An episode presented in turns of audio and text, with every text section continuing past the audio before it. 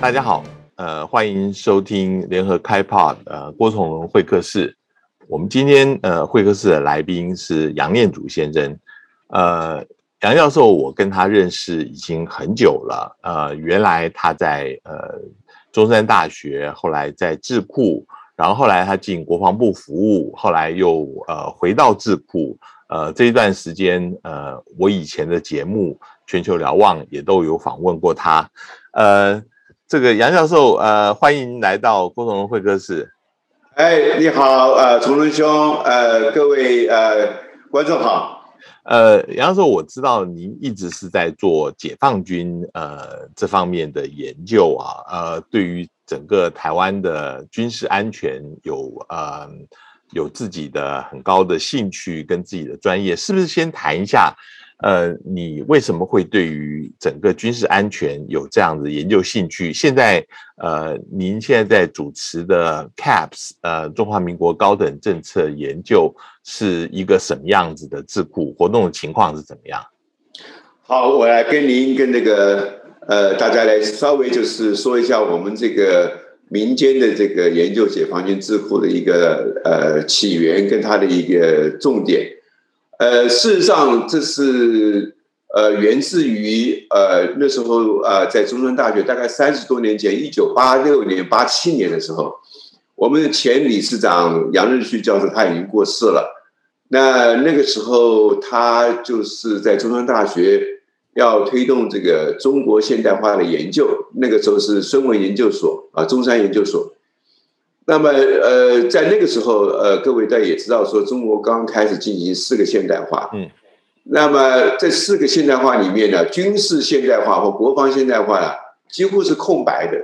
呃，世界上没有什么研究，在我们中华民国台湾这边，大概也没有民间会去重视这一块，因为打得不到资料。那那时候我们就觉得说，呃，这一块很重要。四个现代化里面。呃，这个军事现代化、国防现代化是不能够啊不被重视的。那就在这样一个构想之下，我们就跟呃那时候的国防部呃提出这样的一个呃希望能够呃呃国军跟民间能够合作研究这个解放军现代化的这个问题。那对我们的这个安全的影响，对周边的一个太平洋周边的影响是如何？那那个时候国防部呃也很有兴趣，认为说。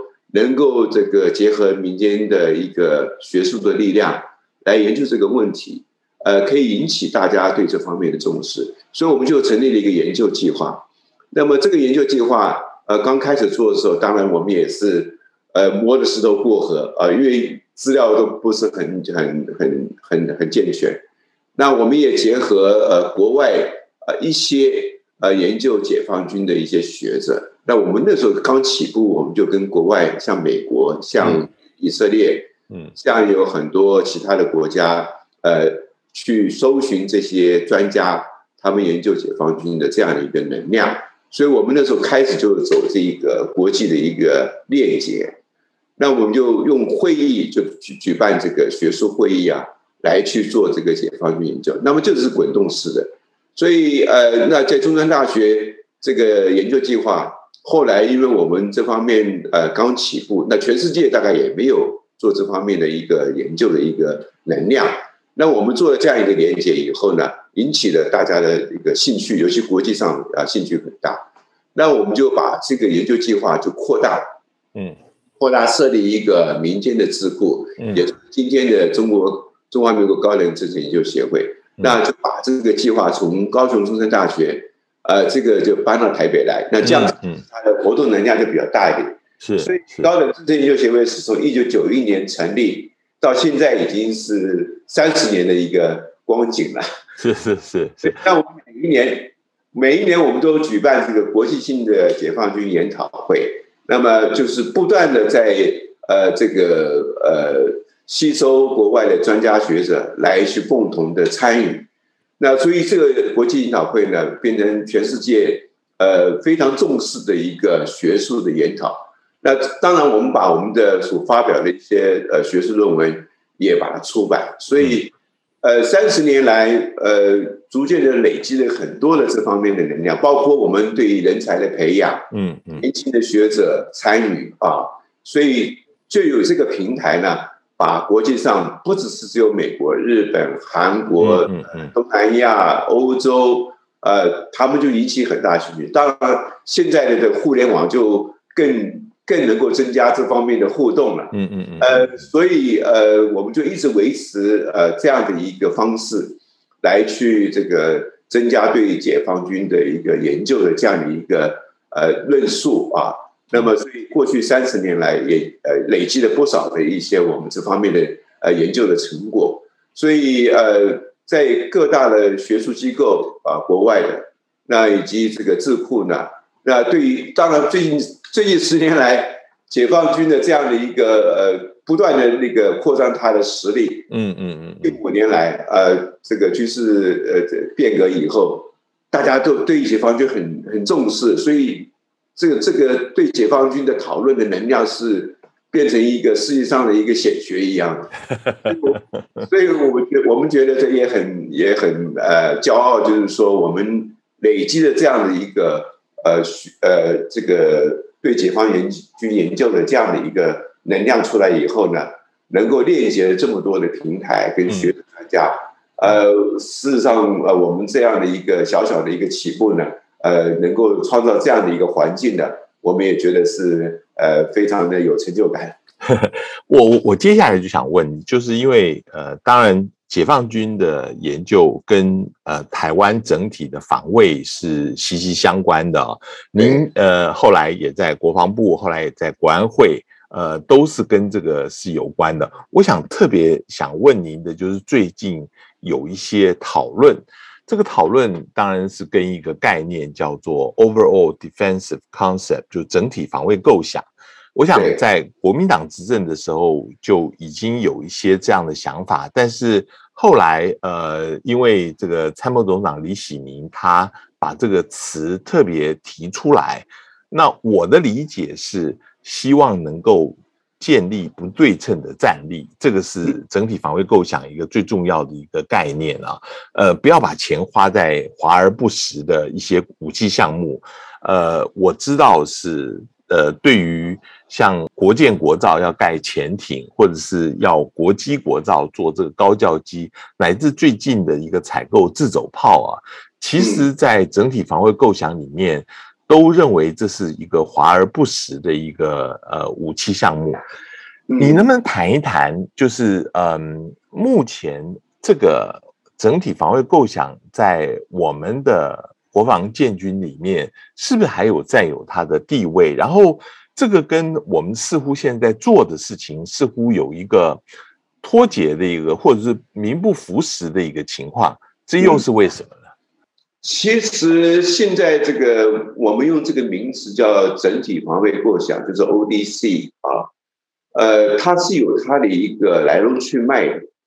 我记得我在二零零九年呃这个加入国防部服务以后，呃，我因为我主管的这个部门跟业务呢，事实上就直接就涉及到这一个所谓台平呃整体防卫的一个一个提升的这样一个呃计划。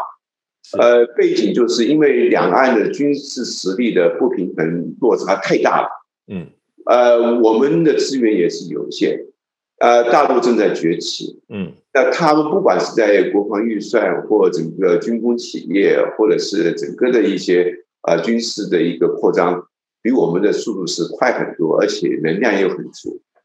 那鉴于这样一个背景呢，我们不能够跟呃中共解放军做军备竞赛。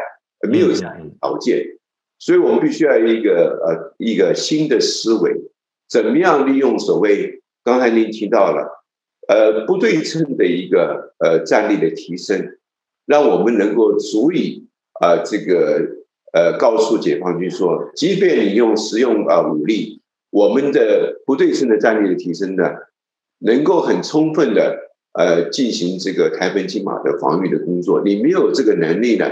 用军事的一个手段呢，来攻打攻占台湾。嗯，那就在这样的一个背景之下，我们就跟美方呢，呃，进行这个所谓不对称战力建构的一个讨论啊。当然那时候讨论的非常的积极，而且双方呢各自这次是呃组成一个呃呃联合小组，来进行这样的一个研究跟讨论。那美国国防部呃也非常重视，因为这个是在不断的双方在这个政策层面呃接触以后呃定下的一个共识跟这个结论，所以我们就进行了所谓建构呃中华民国国军不对称战力的这样的一个积极的一个讨论的工作。所以它的持续上来讲，至少从二零零九年到今天为止。呃，已经有十多年的历史，嗯嗯，那所以它的核心是如何强化呃这个台澎防卫作战的不对称战力，让中共不予得逞。所以我们有什么滨海作战、滩头歼灭啊，或者是什么这些名词都有，嗯，呃，所以呃，在这个不断讨论过程当中呢，呃，如何建构不对称战力？那精巧强，而且要 cost effective，就是我们要投资的一定要有发电效果。那我们刚才前面提过，我们资源有限，不能做大量的投资，所以我们必须要炒精巧强。呃，过去前政府时代有所谓的刺猬战啊，或者是什么东西，是一个就是在于就是不对称战力建构的过程当中提出的一些概念跟名词。那今天我们看到了这个整体呃防卫作战呃这个这样的一个架构，其实它是有一个累积的效果。嗯嗯，它的核心还是。建构不对称战略，那事实上国军它是有这个脉络可循的啦，所以那这时候就就涉及到呃你要怎么样呃在这个所谓建军备战的过程当中打桩边训啊你要怎么打？啊用不对称的一个力量来怎么防卫自己，那就有很多的一些讨论，包括这个要保存战力啦，包括这个建构这个精巧强的一些。武器装包装备系统啊，包括要整个的我们在整个的组织的呃这个改造啦，或者怎么样的精精进我们的这个战战训的一个本物啊等等的都有在讨论过。所以我觉得在这方面来说，我们一直循着这个脉络在进行呃这个投资效率效率高的一个部队性战力的建构。那这个原则呢，应该是持续的。嗯，那看到了，就是你刚刚提到了，我们投资的很多的项目，要呃建立这个自主国防的一个一个军工的一个力量，包括呃潜舰呐，嗯，这个这个教练机啊，甚至于说我们在很多方面呃进行这个自主呃防卫力量。当然，我们国军建军备战的基本原则就是，我们自己能做的，我们就叫做不要外购啊，这这是一个原则。但是有很多尖端的、先进的、高科技的东西，不是我们自己的能力可以做得出来的，而且效益，呃，也也也达不到，呃呃，成本花很高，所以这个东西，呃，当然经过政府的一个呃呃这个转换以后，那着重点就不一样了。那今天我们看到大家讲说，呃，建浅舰，当然浅舰来说，对我们来讲是一个。高挑战的一个一个重要的一个军事的品项，那可是来说，它的投资效益在哪里？所以大家一直在问，嗯，那那你把资源都投入投资呃投入到这个建这些价格昂贵，而且技术呃挑战性高，而且它的这个呃这个成本效益呢，可能是大家主关心的问题。那可是。呃，美方跟我们在这方面可能有一些不同的意见，嗯嗯，呃，所以我们如何去利用我们的优势，结合美国愿意试出的一些军事科技，或者是说一些武器系统，嗯，然后两者结合起来，仍然达到这个投资效益高、精巧强的这样一个目标，嗯，我觉得这是一个重点啊，所以整体防卫构想其实也是朝这个方面来做的。因为我不能够舍弃过去累积的十几年来的努力，我们已经达到一个基本上呃，对于建构不对称战力的一个一个重要的一个观念上的共识。那我觉得我们这个这个这条路是应该要走下去的，嗯，而不是说转移的目标，把这个优先顺序啊呃这个打乱。这样来看的话，呃，对我们的整体的呃不对称战力的建构是会有影响。嗯，我我的问题啊，就是说其实。因为在军事呃这里面的争议呃不容易说的明白，比如说老实说，呃，我们如果有这个资源，我们呃当然能够自己样样武器系统自己做，当然是最好。问题是，呃，这个就是你不可能所有的东西都自己做，你必须要有一个取舍啊。这个这里面就有一些争议了，而且这个争议似乎现在呃，往往呃，往往我们的讨论就会跟人事是连在一起的啊。呃，不瞒您说，就是说，其实大家对于过去一段时间，呃，比如说国防部长严德发、参谋总长黄曙光，乃至呃国安会副秘书长陈文正啊，他们所主导下来，呃的一个建军路线，呃是一种样子，而以前的参谋总长李喜明他所提的 ODC 又是另外一种样子。这个呃，这里面是不是有呃一些有不同的看法？呃，所产生出来的。呃，大家之间对于呃武器项目呃要不要做也有意见不一样呃，这个问题其实存在已久了，不是说今天才发生。过去随主政主事这个呃我们的建军备战的一个能力的提升，呃这个构想，所以我前面刚刚提到，它是一个累积性的提升部队性战力的一个呃一个规划，跟它的一个循序渐进的一个步骤。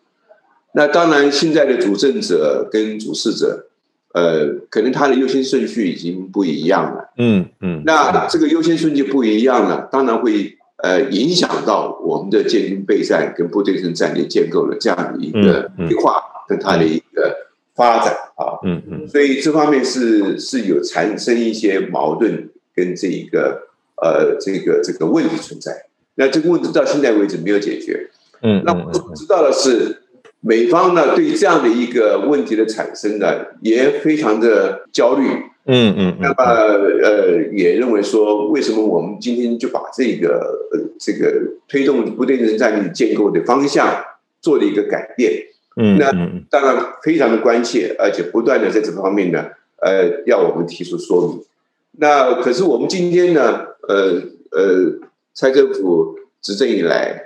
就把这个优先顺序呢，呃，做了一个呃变动，嗯嗯嗯，就是浅见国造啊，因为那那个浅见国造所要投资的一个呃资源跟它的技术的挑战性是非常高的，是是，而且国外来讲，其实能够做潜舰先进潜舰的国家没有几个，嗯，那么都有很多的一些管制的措施，嗯，呃，当然我们今天有很多资料是看不到，呃，但是呢。海军当然也是使命必达，因为呃，三军统帅那边已经做的决定了。是是。那那可是问题是我们经过各种复杂的程序，那么请到呃得到不同的一些合约来提供我们所要得到的一些装备或者是系统等等的，甚至于说我们的一些技术人员，我们自己没有这个制造潜舰的经验。嗯嗯。那我们必须要请国外的一些专家。那这些专家来讲。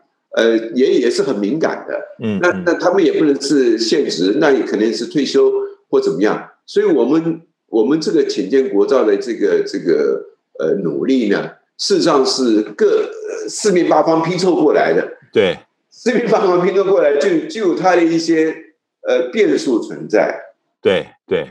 举例来讲，我们建了第一艘以后，那我们自己学到了多少？对，因为潜舰是一个不像水面舰一样。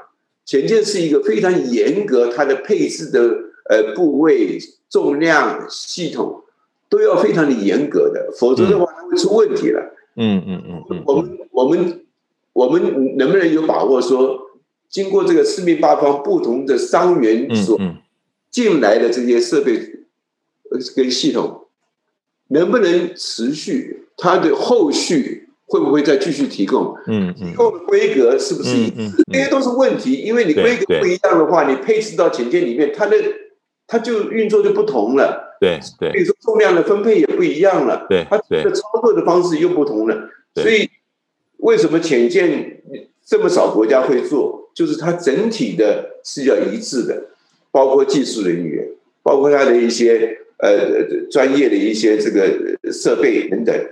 你你你没有这个这个技术，没有这个专业的话，它的风险是很高的。我坦白说啊，所以这个问题呢，为什么会引起那么大的争议？就是你投资这么多，但是最后产出的东西是不是达到我们预期的效益？嗯，那后续它能够是不是达到我们作战的目标？嗯，这都是到目前没有答案的问题。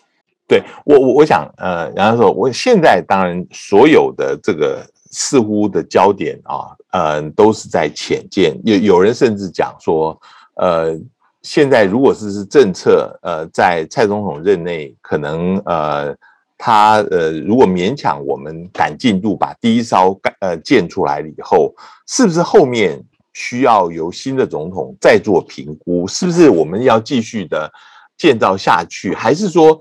我们可以考虑，呃，现在有新的科技，呃，可以来作为一些想象，譬如说无人潜舰，现在越来越小型的无人潜舰，越来是不是适合我们呃台湾的水域的需求？那这些是不是要有一个辩论？呃，还可以，呃，大家可以来谈这个事情呢？你觉得？你刚刚讲的是，就是我们在。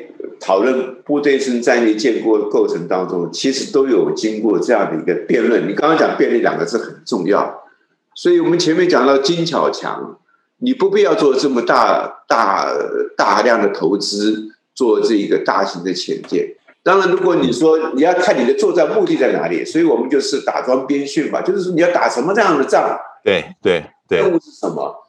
你潜舰的任务必须要定义的很清楚。你才能说我要什么样的潜舰？你的潜舰是要跑到人家家里面去做什么事情？那那是不是作战的目标？不晓得。嗯嗯。你的潜舰是说防御台湾海峡，当面啊，这个他们要进行两栖登陆的时候，我们可以把他的船团都给打掉啊。嗯嗯。这也是一种另外一种啊目标，就是这个不是泰安决胜是在这个呃，我们有三层或多层的那个这个这个防御嘛，对不对？所以你不必要做大大大的潜舰，那么也可以做精巧强的潜舰。刚刚你提到了，就是说有无人潜舰也可以，呃，这些技术都有了，呃，是 available。那你你是不是呃，它的造价也不贵，但是呢，它也发挥它的功能。那因为你台整个台湾防卫作战，嗯，你要怎么样的去做一个调整？这是一个，这是整个的上层的问题嘛？是是，现在现在你改变了你的呃这个选项，呃做了一个这么大的投资，那也把这个它的优先顺序做了改变以后，那你的整个做台北防御作作战计划是不是要变？我们的关注的计划是不是要调整？嗯嗯嗯，这都是问题。不呃，你牵一发而动全身，而不是说只有看到武器装备的这样的一个系统的项目而已。嗯，所以这个东西事实上呃很遗憾的，到现在为止。我们没有看到有这样的一个呃讨论出来，嗯嗯，当然学术界可以做一些嗯呃这个辩论啊或讨论，然后呢大家能够呃做一些观念上的沟通，或者那还有一个时间上的问题，我们其实也耽误了蛮久的。嗯，是是。刚才跟您提到说，我们建构部队政战力已经谈了十几年了，嗯嗯，到现在为止，部队政战力在哪里？我们我们还没看到，嗯，那这个。这个投资效益、报酬的效益来讲，看不出来它的一个成果出来。嗯，那你你你现在来讲，那你还有这样的一个大家观念上的呃这个这个差距存在。嗯，对我们整体的国防的建呃这个建构来讲是不利的。嗯嗯，所以这个这个是一个很大的问题。嗯，我我我继续的。谈呢，我我想，呃，前些时候，呃，一批军中人士，大家最注目的当然是，呃，黄曙光总长是不是升任部长的这个问题啦。那个，呃，有人提到这个人事任命，呃，就代表说，我们将来，呃，这个所有的这个，呃，目前的建军路线，包括呃，整体防卫构想，可能会有一个调整。呃，因为他没有办法升任部长，意思就是说，呃，另外一个想法可能又会回来了。你觉得人事调整跟建军方向会有不一样吗？毕竟都还是蔡总统仍然在主政的期间，你怎么看这个事情？我记得蔡总统的第二任上任的时候谈到国防问题，他谈了四个方面，嗯，持续建构部队生战力啊，自主国防。还有这个要这个后备改革，然后国军的一个整体的一个管理的呃层次也要做一些变动。那我们今天在这个人事变动上来讲的话，因为部长是是要听三军统帅的那个指挥嘛，按宪法来讲，那总统已经呃这个这个做了四个呃方向的一个一一个一个指示以后，那部长我觉得国防部也必须要承总统的一个一个构想来做一些规划，或者是改革，或者是精进，或者是调整。那那这个人事上的变动，跟总统的这个刚在这个就任以后所指示的四大方向，有没有一些连接性？嗯嗯。那目前做到什么地步？嗯对不对？那其实呃，立法院的外交国防委员会都应该要根据这样的一个一个脉络来询问国防部，你到底做到什么地方？嗯嗯嗯嗯。那你的预算，因为立法院是管预算、国防预算，你预算的投资在哪里？对不对？嗯。那那这个都是我们都看不到。其实，嗯，法院的呃外交国防委员会是一个公开透明的一个平台嘛，对，民众有自的权利嘛。对，但是但但是我我也看到，就是凡是立法委员要咨询关于浅见的所有的东西，都被视为机密，所以很多人干脆讲说，我也不要管了，这个你公文上来，我就照样签字就好，我也不要，甚至签都不要签。呃，知道的人越少越好，所以这个事情变成没有人监督，到最后谁来负责这个事情？我是很担心，整个浅见会不会变成一个大烂摊子。这个问题啊，现在其实来讲，呃，越来越有一些负面的一些呃这个效应出现了，我是觉得蛮遗憾的啦。嗯嗯嗯嗯。事实上，因为刚才前面提过，我们根本没有自呃自制浅见的这个能力，嗯，也没有这个经验，也没有这个技术。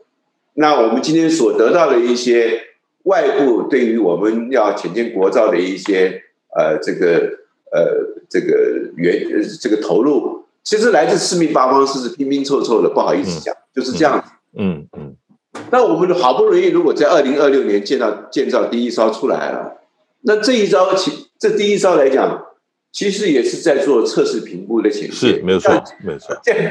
就像我们造造飞机一样嘛，你你造了前面四架五架，你在做各个系统的测试评估啊。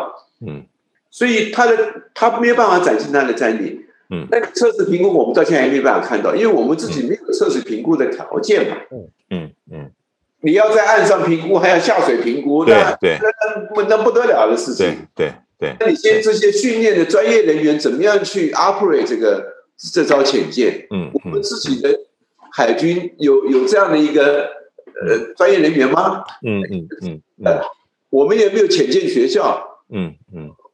我我们能如何训练我们的呃潜舰的这官兵，来真正的去操作这个我们自制的潜舰？嗯，这些问题其实都是应立法院要问的。嗯嗯，这也没什么机密的问题。嗯嗯嗯嗯嗯。那那那那，因为我们国人是纳税人，有权有有权知道说，我们今年投资了那么大的一个呃能量进去。那它到底是是怎么一回事？嗯嗯，那我们不是我们不会去问说它里面到底有什么样的设备或者系统？嗯嗯嗯，这个太专业了嘛。嗯嗯嗯。但我们要知道说，我们二零二六年如果按照我们的脐橙真的是做出来以后，它一定要测测试评估。那它怎么测试评估？嗯，告告诉我它的成果在哪里？对。我嗯，当然也有人从另外一方面来考虑，就是说，呃，即使我们现在要做呃一个政策调整，但是你等于是你前面已经丢了这么多钱下去，你头已经洗一半了，你怎么办呢？这个这个事情，呃，那呃，是不是还是应该要继续做下去呢？做到一个段落再来考虑，而且他们也会讲说。那时候国防呃国民党执政的时候，不是也要求要浅见国造嘛？那呃这个时候批评呃民进党是不是呃这样子也是呃不合理呢？你你怎么回应这这个事情？我觉得这个问题既然已经浮上台面了啊，而且大家讨论也很多，其实立法院外交国防委员会，尤其国防委员会的一些委员都应该扛起这样的一个责任，嗯，来去。呃，针对这个问题，因为他们是他们是掌控预算的嘛，嗯嗯嗯，也是这个监督政府的这个政策的执行嘛，嗯，你是民选的民选的民意代表啊，那那我们今天在外面讨论的话，没没有人会理我们，也也对这不少不是呃没有什么力量嘛。没有调查权，没有预算权都没有。你对，你有权利的人，你代表民意的话，你应该要针对这个问题嗯。来做检讨，嗯。对不对？逐步的检讨去。嗯，因为呃，我不能说这个往继续走下去，这是一个前坑，当然它是一个前坑，但我们需要看到成果，嗯。呃，因为你投资呃报酬率跟它的效应，这是我们关切的问题嘛。我们前面讲了，就是你有其他的选项，呃，投资少，但是它的效果大，那为什么我们做不做？嗯。那这个投资大，而它的效应小嗯，或者是效应呢达不到我们预期的目标，嗯嗯，那我们是不是要继续做？这个问题是本来就应该是在政策的辩论上，嗯。甚至于说是在呃呃立法院呢，在做这个呃这个立法机关跟行政机关在讨论这个问题上，应该是公公开透明的嘛。嗯这这不不是说你包起来，那我们我们也没办法去了解这个问题，包起来不会解决问题，嗯所以这个问题就是非常的让人家这个呃这个忧心的地方。我我想把这个呃话题转到另外一个啊，就是说这次人事调整，呃，呃后来是把黄曙光调职国安会咨询委员了，然后之前的部长严德花也调职国防国安会咨询委员。这个呃国安会呃它的功能啊，究竟是在哪里？您也待过国安会，呃，但是很多人讲说。蔡总统的国安会啊，其实跟以前各界政府国安会都不一样。现在国安会的功能非常不彰，甚至变成很多人事就在冷冻库、回收厂的，根本失去了过去的呃它应该有的功能。这样的批评是不是有道理？当然，我们设立国安会，国安会也是有法源的嗯啊。国安会本身来讲，从秘书长、副秘书长到咨询委员来讲，它本身就是一个幕僚单位，嗯，是一个咨询单位，作为总统这个国安呃呃政策的一个一个一个一个呃一个呃幕僚的一个资源小组。那那那这个角色是非常的明确的嘛，按照这个法律的这个章程的规定来讲。那那那当然，三军统帅有三军统帅自己运运用人事的一个一个方方向跟他的一些方式。那像过去来讲的话，呃，每一个咨询委员他都有他的一些专业，比如说有有主呃这个经济专长的啦，嗯有国防专长的啦，有两岸专长的啦，呃，因为总统的依据宪法是国防、外交、两岸嘛，嗯这三项是总统的职权嘛，所以他的国安会的组成来讲，也是呃呃这个协助总统在这三方面来进行这个幕僚的一个协助嘛。所以三个秘书长呃都是有分工的，很明确的，就是外交、国防、两岸，对不对？那咨询委员也是有这样的分工的因为咨询委员必须要去研判很多的一些资讯，来作为一个提供这个政策的一个一个建议嘛。那那秘书长当然是中整，大家一起做的，所以每次每个礼拜以前在前任政府的时候，我们都每固定的每一个星期一就开那个国安会议嘛。那相关的部部门有事情就呃这个这个呃提出来到国安会来讨论。那总统呃经过这个呃呃这个幕僚的咨询以后，那么大家去形成共识，然后来做成决策。那这是整个的运作的一个方式。嗯，那今天来讲，呃，刚才您提到了人事的布局，那两位呃前任的这个这个呃，第一个是部长，第二个是总长，都任那个咨询咨询委员，那再加上那个副秘书长，那那那他们的分工是怎么样，我也不清楚了。但是这样的人事布局在过去是未曾出现过的，嗯那也是呃呃非常令令外界人士呢另眼相看，是没有错的。嗯那那那可是呃问题又出在什么地方？因为现任的呃部长跟总长，其实在每一个礼拜，呃跟过去的一个一个运作的方式就是都会跟总统啊、这个屁事单独啊、这个谈话，就所谓的军谈，嗯呃军谈对，嗯我们那时候叫小军谈。嗯呃，部长、总长每一个星期都会跟总统单独的进行小军谈。那今天国安会的呃前任部长担任咨询委员，前任总长担任咨询委员，在军中的文化来讲的话，他们都是前辈。是。那那那那到底今天的部长跟总长有没有跟总统有小军谈？我是不知道。是是。那那今天这两位军中的前辈，那你说今天现任的部长、总长要如何去呃跟他们互动？我也我也不知道。这个这个这这个现象就就让人家会觉得说另眼相看，就是这个道理。对，那那对对国防部来讲，呃，也会有影响。因为你这个是整个的一个咨询的过程，或者听意见的过程。那三军统帅要听谁的？嗯嗯嗯嗯嗯，他要听咨询委员前任部长的，嗯，咨询委员前任总长，嗯，给他的建议呢？嗯嗯，还是说每个礼拜小军谈的时候，部长呃跟总长呃跟总统做的建议呢？嗯嗯，啊，如果是同一件事情的话，那你如何去取舍？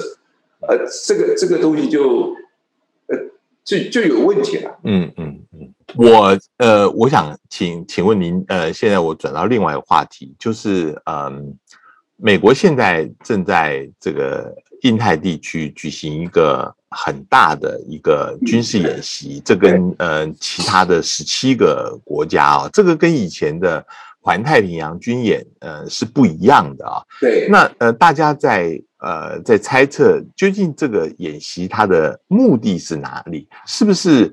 要仿效北约那样子，加强彼此之间的协调合作，所谓的呃军事互操作性，这个 interoperability，你怎么看这一次演习的目的？这次演习是一个启动啊，就是说美国希望周边的国家跟美国友好的或跟美国同盟的国家，能够呃至少。就是呼应美国今天的印太的一个战略的一个一个一个规划，嗯，尤其在军事上，呃，所以当这些国家不晓得他们是意愿主动意愿很强呢，还是说是受到美国的压力而不得不参与，嗯嗯，那事实上美国也要经由这一次的这个这么大规模、这么多国家参与的演练呢，来评估。哪些国家，呃，它在军事的一个一个力量能量上面来讲，有哪些缺失？嗯嗯，是说哪些不足的地方？嗯嗯嗯呃呃，那你你你总要检验嘛？是我觉得这是一个测试评估，来进行这样的一个呃扩大规模的一个军事操演跟实力的一个测试评估。那美国会经过测试评估以后，他要去选择性说，我今天要推动我今天在印太，呃，军力的一个发展来讲，哪些地方是有破洞，嗯，哪些地方是有缺陷的，嗯嗯，哪些地方是能力不足的？啊？因为他的他的脑袋里面是有一个图像的，美国国防部是有一个图像的，那这个图像，那要看他的伙伴们，呃，盟国怎么样去，呃，这个这个。呃，这个在参与这个图像的这个建构，嗯，这个国家的能力是不一样的，所以他需要去做这个测试评估。我觉得这次这次这个这次规模不一样演习的主要目的在这个地方。嗯嗯嗯。那有些国家说，你你你这个演习呢花大钱的，我哪有这个能力啊？对，对不对？那那那那这个我觉得是美国是借由这样的演习呢。来收集一些实际的大数据，嗯嗯嗯，来修正它的印太战略军事上的布局的一些呃不足的地方，嗯嗯嗯，那个呃呃，我看到外电报道很特别的是，同时也有一个演习是在美军内部呃举行，不仅是空军、海军、陆战队他们一起来参加，来验证就是美国部队本身哦。是不是符合现在美国的呃所设定的目标？这个目标当然是呃有一个说法是，就是以中国为假想敌，而且是验证之前呃那个呃美国国防部印太助理事务呃部长那个 Redner 他所领导的 China Task Force，他所提出来的一个评估，呃，是不是如此？然后，呃，它会有什么样子的变动？现在外面有一些报道说，呃，可能开始从中东这一边的它的资源要开始转移到整个呃印太地区，甚至包括它的编制可能都会有变，他们将来武器侧重的。呃，这个程度都会有变，你你觉得会怎么样来开始改变？啊，美国从一九九一年进行破湾战争以后啊，呃，我们那时候看到是呃所谓的军事事务革命的一个一个验证啊，嗯，呃，今天美国拜登政府要从这个伊拉克、阿富汗这个要撤离呃美国的部队。把重心往印太地区转移，这是非常清楚的一个一个战略的一个重新的一个布局。那在这个战略重新布局的过程当中，他必须要找一个新威胁。嗯，中华人民共和国跟呃解放军来讲，就是新威胁。嗯嗯。那所以美国的一一切的准备跟作为，其实，在奥巴马政府就已经在讨论这个问题了。只是说现在来讲，呃，美国经过这么多年的一个呃辩论跟这个修正跟这个准备，其实来讲，他已经在进行所谓我我自己把它称为是二点零的军事事务革命。嗯，那这样就是要抵制中国。那他的战略的一个一个规划就是印太战略。那在印太战略的架构底下，那你军事作为是怎么样？嗯，那其实美国其实已经是循序渐进的在做。所以你刚刚提到美国国内自己也在做一些啊新的不同的一个军事的演练，跟它的军事的编制的一个转换等等。嗯嗯，其实在这几年来讲，美国做的很多很多。嗯，它的整个的透过这个呃这个呃测试评估啦，军事演练啦。他，你看，他这每一年在这方面所投入的资源，跟他的一个呃这个军事的一个作为，其实是非常的积极，呃，非常的紧密的啊。所以我也不觉得说，呃，美国是在隐藏什么东西。其实美国其实是很公开的，嗯嗯，呃，所以那他今天来讲，他要横跨印太平洋跟印度洋这两个大地区地区。这个不容易的事情呢，嗯嗯，这个跟伊拉克是呃中东战争是不一样的一个格局，他当然要做一些必要的转变才行，嗯嗯，那包括他的呃前沿部署啦，还有他的那个呃这个后勤补补保啊，那其他的国家你要你要了解美国的作为以后，你要跟得上，你资源要拿出来，那你有没有这个能力？其实我刚刚就讲的，这这是一个测试评估，他做这样的一个规模的演练，就是。要找出缺点，嗯，要找出缺口，嗯，找出哪些断裂，嗯嗯嗯，你才能够去 fix 它，才能够去想办法怎么解决。所以接下来他经过这个演练以后呢，他会跟各个国家的一些武装部队就要讨论这个问题了。那那其他国家也会有压力啊，就是嗯嗯嗯啊，因为美国他自己做了评估以后说哦，你这个不行，那个嗯嗯，那那你这个要要改进哇。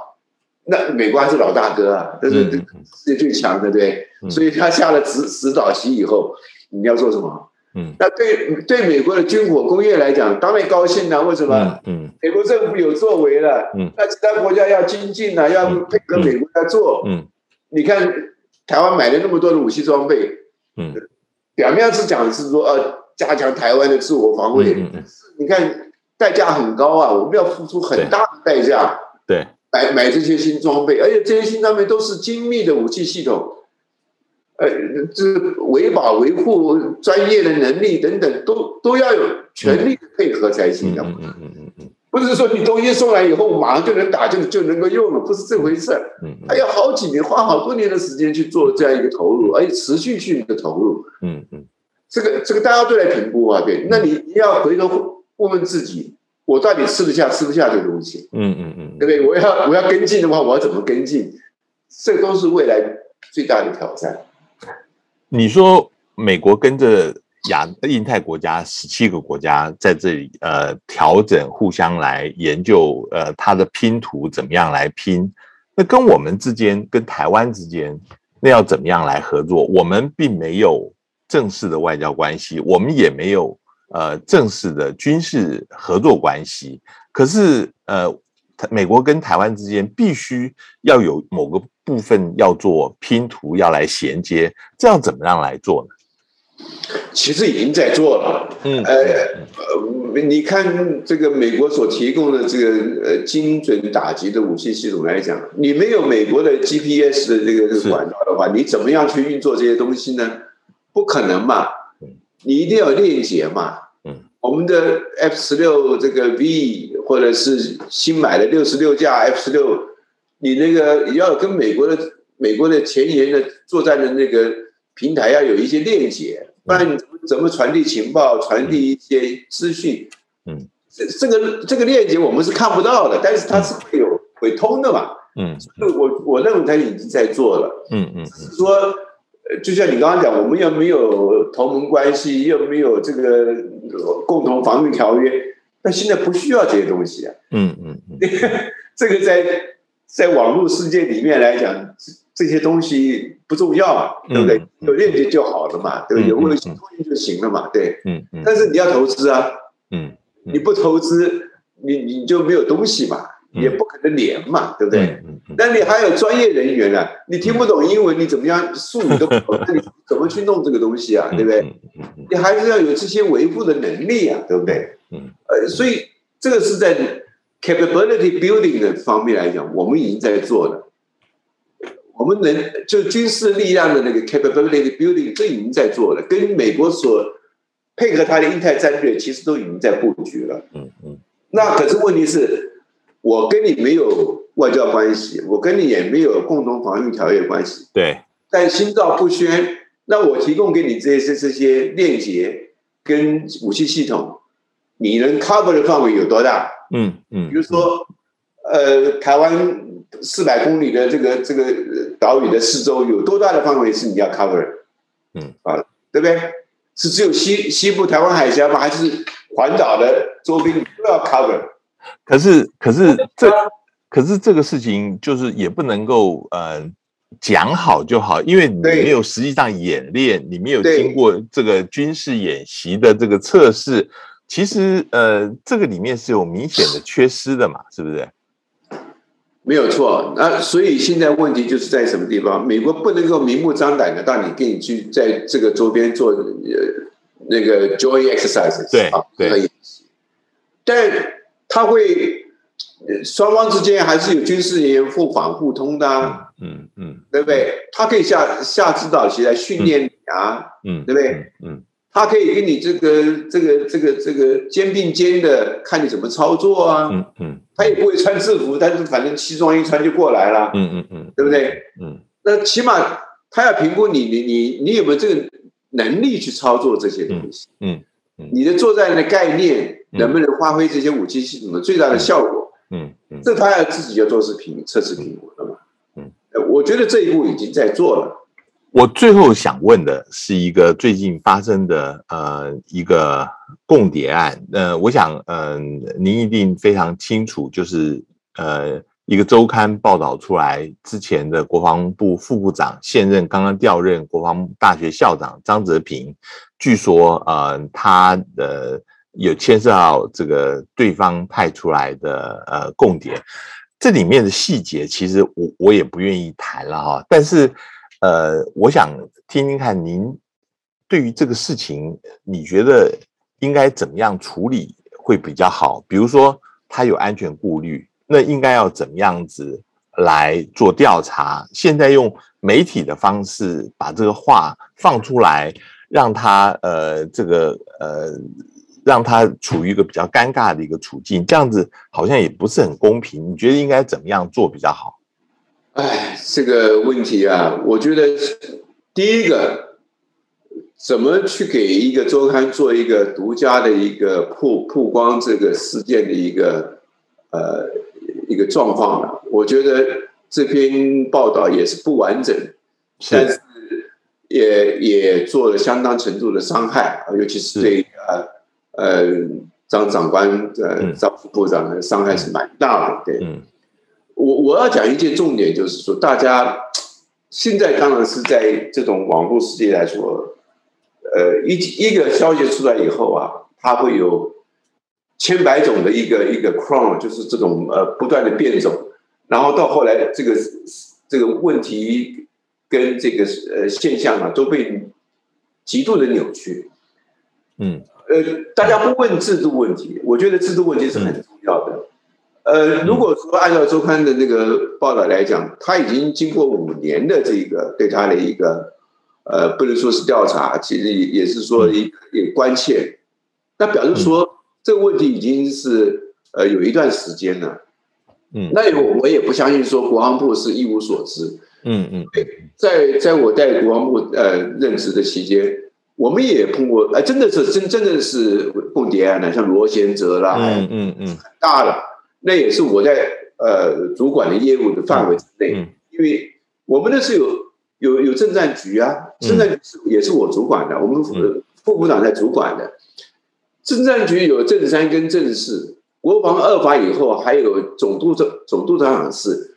国防部自己本身来讲，做一个监察，或者是说做作为一个一个反情报的作为，或者是对于呃国军的这个这个所谓的一个呃这个这个。忠诚度的这个管管制，它是有一个很严密的一个一个制度跟系统的。我不相信说，呃，政战局的政三政事根本就是不了解这个问题，啊，我也不相信说总督长是啊不了解这个问题。嗯嗯。那如果说国军自己都能够启动这样的一个监督的机制，或者是侦查或监察的机制来讲，那么多年的时间，你对一个国军的高级将领。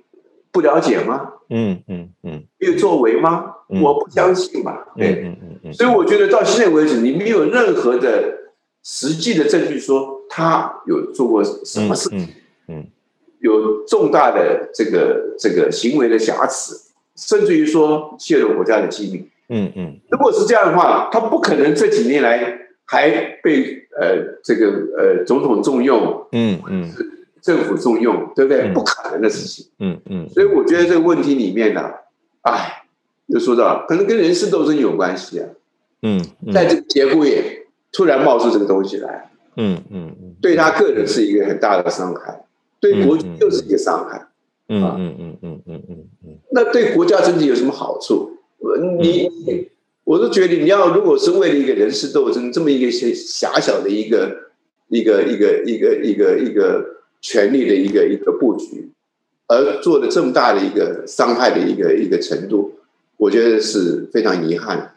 嗯，其实这个事情，嗯，我觉得对于张志平本身，呃，这是一个非常不公道的，他没有任何的机会能够辩白，他其实根本没有这个共谍的嫌疑，你也没有审判，你就是用媒体的方式，他到最后，呃，连。他自己证明他清白的机会都没有了，这个这个其实是蛮不公平的。